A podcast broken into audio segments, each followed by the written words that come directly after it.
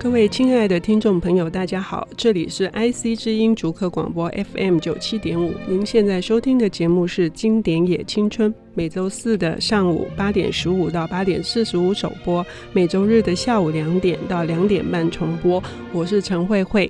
经典的力量足以影响一生，即使是短短的一句话，你都不知道它可能会把你带到一个全新的生命的境地或者境界。所以呢，今天我们非常开心的呃，再度邀请到呃现任台大台文所的副教授张文勋老师，再次的来跟我们谈另外一本经典，也是不灭的。太宰治，我们 我们已经谈过太宰治的呃《玉茄草子》，那今天张老师你好。呃，慧慧你好，听众朋友大家好。呃，请问你今天要跟我们谈的太宰治的哪一本作品？我们要谈《人间失格》这一本书是如雷贯耳啊，对不对？哈，那可是呢，在谈太宰治之前呢，我们还是要稍微的讲一下这个我们上一期的上一周的节目当中，我我一直想说我要谈李陵，没谈李陵哈。那那个那个《山月记》的作者中岛敦，对，哎，这两个作家是非常的奇妙，他们。是同一年出生的，他们是同一年出生的，可是他们的际遇其实不太一样。我觉得非常有趣的是，同一年出生，然后一个，嗯，他们的生命都很短，对不对？对，但是那个中岛敦是病死的，嗯，他其实不想那么早死，对，因为中岛敦很可怜，就是他快要开始成名了就病死了，嗯，那他太宰治是自杀的，对对，嗯。嗯，那自杀也成为太宰治文学一直到今天都还被评价的一个很重要的部分。嗯嗯，所以他们活在同一个时代，然后而且其实这两个人就是呃中岛敦跟太宰治，他们其实都在一九三零年代就开始活跃了。嗯、那不过他们重要的作品被认知、被接受都还是到了战后。嗯，所以他们也会被称为是日本现代文学的起点。就是以以一九四五年为分界，他们是他们两位都显现出来日本现代文学的一些重要的特质。嗯，可是比较奇怪的是哈，我自己觉得啊，奇妙啊，或者是不说奇怪哈，就是中岛敦的作品好像是大家都会一致的去赞赏他。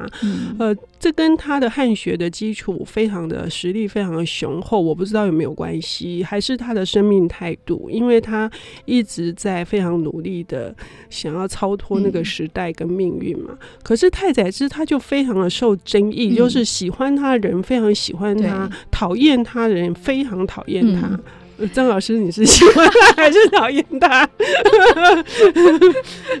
我要讲一下，就是太宰治他他，尤其是他《人间失格》，嗯，他都会被称之为是青春的麻疹。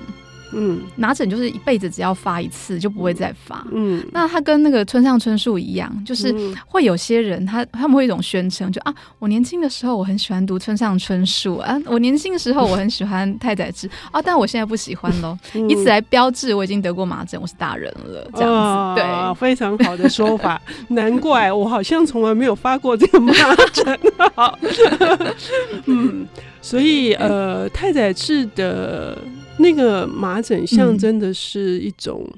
嗯、呃青春的怎么样子的一个元素呢？呃、是我觉得是一种反体制、反体制、反组织的这样子的一种那种心态。嗯，那所以说他跟呃就是您刚刚谈到中岛敦，感觉上是比较中规中矩的，而且就是一个好孩子。嗯，那。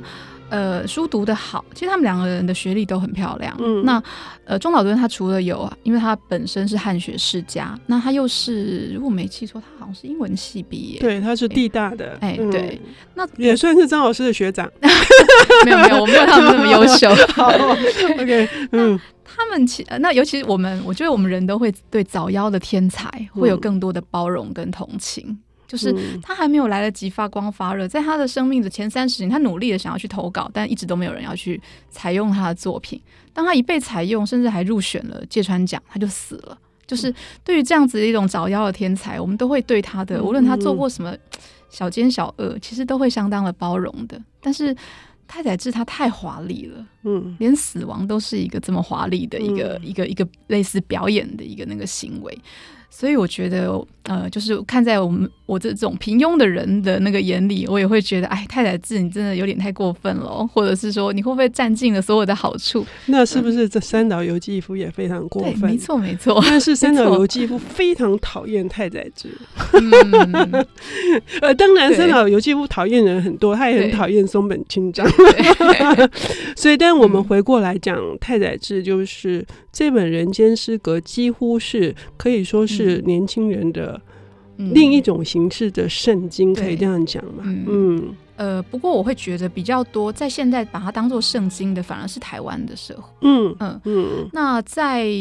呃九零年代前期，像是邱妙金啊，或是赖香吟他们的小说里面，都大量的去引用了太宰治。嗯。然后后来发现的一个有趣的现象是，为什么会有这个时差？嗯，因为太宰治其实已经死了很久了，他一九四八年就死了。嗯。然后在死了之后，到了很长一段时间，因为日本文坛一直江山代有才人出，嗯、所以呃，加上你刚刚像你讲刚讲三岛由纪夫啊、大江健三郎啊，大家一个一个的那个出来，嗯、所以呃，他们的圣经也许就不止这一位。可是却是到了九零年代年代的台湾，太宰治又反而这个其实已经死了四十几年、三四十年的的日本老头子，他怎么又在台湾变成了神？嗯、我觉得这是一个可能是我们学者病，就是做比较文化的时候会去注意到的一个、嗯、一个状况。嗯，所以你觉得那个落差是什么？那个时间差，对，那个不是那个时间差，嗯、就是说，如果说在日本人来说，嗯、那就是一个青春时候发过一次的麻疹。嗯、比如说，呃，像角田光代直木赏的得主啊，嗯、台湾读者应该也蛮熟悉他的。他有一次就是呃，好像在跟母亲一起看某一个节目，刚好是太宰治的报的一个报道的时候，他母亲的第一个反应说。会喜欢那种人，嗯、他用那种人的那种作品的人一定大有问题。角田光太就不敢说他自己喜欢他，嗯、为为什么会变成说在台湾他会变成他的呃位置会变得就是呃太宰治的那种形象会被这么多的人去包括热爱，而且甚至是影响。我自己觉得那是九零年代前期、八零年代后期，那是一个台湾就是解严，然后整个。本土化，然后一个从秩序松绑的年代，嗯、那我们会看到，比如说，呃，同志运动、呃，族群运动都在那个时候发生。嗯、那所以那是一个，呃，日渐从威权体制底下松绑出来，然后人在秩序不再存在了，但是又需要秩序的年代里面，嗯、会开始面临许多自己的定位的不安。嗯，如果我们以邱妙金来说的话，他也是非常会念书，然后高材生。那他可能在当时的台湾社会里面去看到了这种松绑的可能，但一方面他本身他也是这个体制所制造出来的一个优等生的这样子的一个那个结晶，所以他会去看到同样都是像太宰治他本人太家大业大嘛，就是他非常有钱的人家出身的，可是他却在他的作品里面去描绘描述出一种仿佛与生俱来的，就像《人间失格》里面所谈到的一样，他从来没有说明这个人为什么要这么颓废。或为什么要这么的反社会？那好像是一个与生俱来的，就是不快乐，就是要去跟呃既有的稳定的秩序冲撞的这样子的一个那个部分。其实那个秩序是它的来源，是它的那个所来处。我觉得这会让这个就是台湾的年轻人在九零年代的时候，他们闻到了一种，就是说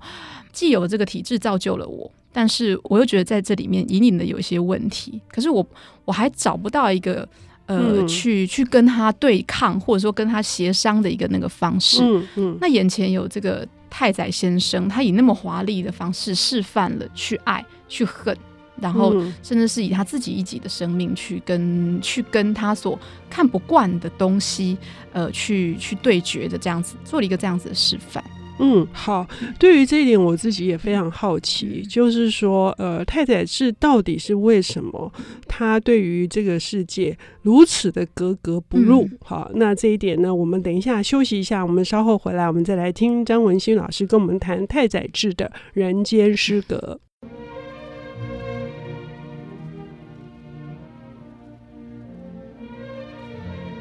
欢迎回到 IC 之音竹科广播 FM 九七点五。您现在收听的节目是《经典也青春》。我们今天邀请到的是台大台文所的副教授张文勋老师来跟我们谈，被称为叫做这个青春文学的头号旗手。他还不是 他还不是二号，他是头号旗手的这个太宰治。呃，我们之前谈过他的这个《玉茄草纸》，那今天要谈的是他的，应该说是他的遗作，也是他的集大成的。人间失格，人间失格，顾名思义，应该就是说失去了作为人的条件跟资格。好，应该这样讲。为什么？为什么太宰治觉得自己老是跟这个世界呃处的很不好呢？要打架的姿态。对对。其实“人间”这个字，它在日文里面，它其实是做，它其实应该更应该翻成“人世”。嗯，他刚刚一方面是一个个人，就像你刚刚讲，他那句著名的对白：“生而为人，我很抱歉。”那个个人，个人跟这个社会的一个那个就是保持距离的方式，但他更可以是一个更普遍的一个那个人世间的这样子一个那个含义。嗯，所以说“人间失格”这个 title 其实让我们去看到的是，在这个广泛的看起来好像是很稳定的，然后有有一定的秩序在运在支撑在运转这个人世间。可是我就是觉得格格不入，我就是觉得很不快乐。那所以这样，我是不是不配活在这里了呢？嗯，有这样子的一个那个意思在。这本书，呃，我觉得里面有几个场景啊，让我印象很深刻。比如说，第一个是因为他生长在大家庭里面，所以他们吃饭的时间是按照呃，就是三餐的作息非常的正常，不管你饿不饿，而且他们全家一定是按照自己的辈分，然后嗯，身份辈分，然后排排坐坐在那里，然后是不发一语的，非常沉默的，然后。很像是那种关闭在一个密闭空间里面，嗯、然后没有任何眼神交汇的吃饭哈、嗯。可是私底下呢，这些佣人们哈，呃、嗯，不管是男佣女女佣，书里面没有写很清楚、嗯。可是呢，经常是会去欺负他的，或者是侵犯他的，嗯、或者是对他做出一些呃，他觉得自己完全无法承受，以他一个。幼儿的心情来说，嗯、对，这是还让我蛮惊讶的、嗯。我觉得，呃，如果我是一个孩子，嗯、呃，生长在那样的家庭，而且还有另外一个场景是他父亲来演讲，然后很多人去听。可是呢，如雷的掌声。可是等他、嗯、他们不知道他是他父亲的孩子，他们呃鱼贯走出来的时候，就听到这些人批评说，让人昏昏欲睡，问、啊、呃怎样怎样之类的，所以他就觉得为什么大人们嗯是。如此的虚伪、嗯，然后世人刚刚张老师说，人世间相对于世人，世人们为什么这么的虚假？嗯，哦，我觉得是不是因为这样子呢？他是一个过度敏感的孩子，对，是是这样吗？对，其实你刚刚讲的那两个他童年的回忆的那个场景，嗯、他都点出来，就是人有表跟里两面。嗯嗯、那所谓的这个人间人世间，它其实就是那个表的部分去维持住的。嗯，就是呃，以他那个吃饭的那个场景来说，因为他们是那种就是有底下有很多农人啊，或者是说使用人的那个大家庭，那所以在那个吃饭的时候，他必须。要用这个表面的一个排座位啦，对对对，来去来去让大家知道，哎，谁是主子，谁是那个下人这样子。嗯嗯、那可是，在私底下，我们就会想说，那如果是这样子，这这个秩序真的可以维持得这么森严的话，这些下人怎么敢来去挑战这个小少爷呢？嗯。那其实就是在这里面，我们会看到他那个设定是说，他虽然是小少爷，可是他那意思也是，他是其实，在他们家的那个排的那个位阶里面，他事实上是没有去主宰或者是继承这个家的权利的。他是做最末座的，对对、嗯、对对对。所以我们后来会看到说，哎、欸，他当他爸爸死了之后，变成是他哥哥，他哥哥继承了家业，他还是一个被安排、被分到一点点家业的那样子的一个那个部分。嗯，那等于说他们他跟这些下人之间，事实上是会有一些共同性，因为他们都是这个。这个看起来森严的体制被筛落出来的，或者说在很边缘的位置的人，嗯嗯，所以他他们之间就会产生一些在表的那个秩序所看不到一些在里的这样子的一些情感的或者情绪的一些那个反应，嗯，所以他为了要呃让自己能够呃在这样子一个表里不一的这个空间里面，他得以能够比较舒适一点，所以他采取的方式就是搞笑，对。他用这种方式来，所以他才会写出类似玉茄草子那样子的，有一点幽默，有一点有一点挖苦的那个意味出来嘛。对，也许也可以这样解释，嗯、就是。呃，因为我们说，当我们幽默或者是说自嘲，嗯，呃，开自己玩笑的时候，嗯、那其实是已经看透了某些事情了，嗯、所以才会能够把那个力量反到自己身上，就是啊，我就是这个样子，嗯、或者说啊，其实何必这么认真呢？嗯，就是因为。呃，没有人能够去承受住一再的去深入那个所谓的理的最核心的那个部分。嗯、可是我在看《人间失格》的时候，我其实还蛮害怕的。嗯、我所谓的害怕的意思就是说，为什么一个人可以如此走下坡，嗯、然后走的这样义无反顾，嗯、然后就一路滑行下去，嗯、然后不管那个谷底里面下到底是什么，布满了什么荆棘或者是什么沼泽什么，他就一放任自己这样子一直滑下去。嗯这这是一种用自己的生命去反扑吗？对，所以我才会觉得说，他其实不是在反扑，嗯，他更像是小孩子，就是会用哭闹的方式，或是故意捣蛋的方式来去想要去获取他爱的那个人的眼光，嗯嗯。所以，所以你才才会说那是一个青春发过一次麻疹，然后你过了，你就是开始收敛自己，回到人世间，是这样子吗？大部分的人都是这样子的。哦，所以呢，这是我们这个世间之所以能够运行，因为我们后来都还是，即使我们参透了人有表里两面，嗯、然后会觉得对于。表那个部分有点厌倦，嗯、就是为什么不能大家就说自己的真心话或表达自己的情感就好了呢？嗯，那因为后来也许我们都会发现，如果我们每个人都任性的说出自己真正想说的话，我就是非常讨厌这个这个，像他的他们家的下人很讨厌他们的那个老板在讲话的时候，这个人间是没有办法运行的。所以，我们可能大部分人都还是会乖乖的去回到那个体制里头去。但是太宰治他就让我们去看到说，